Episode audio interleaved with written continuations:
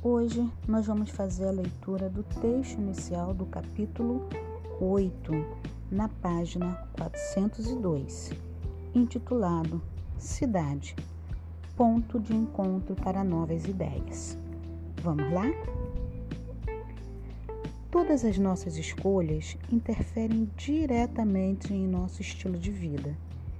Ir a pé, de carro ou bicicleta usar sacolas plásticas ou de tecido, tomar suco ou refrigerante, com ou sem canudinho. Mas muito mais do que escolhas pessoais, essas são decisões que podem impactar os meios de consumo e produção de toda a sociedade e, por isso, devem ser repensadas de maneira coletiva. Nenhum homem é uma ilha, Estamos interligados um ao outro e ao planeta em que vivemos. Nosso estilo de vida precisa ser, antes de tudo, sustentável. Você acredita que leva um estilo de vida sustentável? Por quê?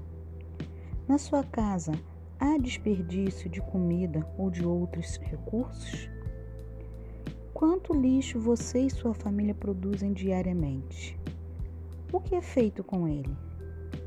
De que conforto você não consegue abrir mão, apesar de trazer prejuízos à natureza? Pensem nisso. Meu nome é Rosângela Dias, sua professora de redação. Tchau!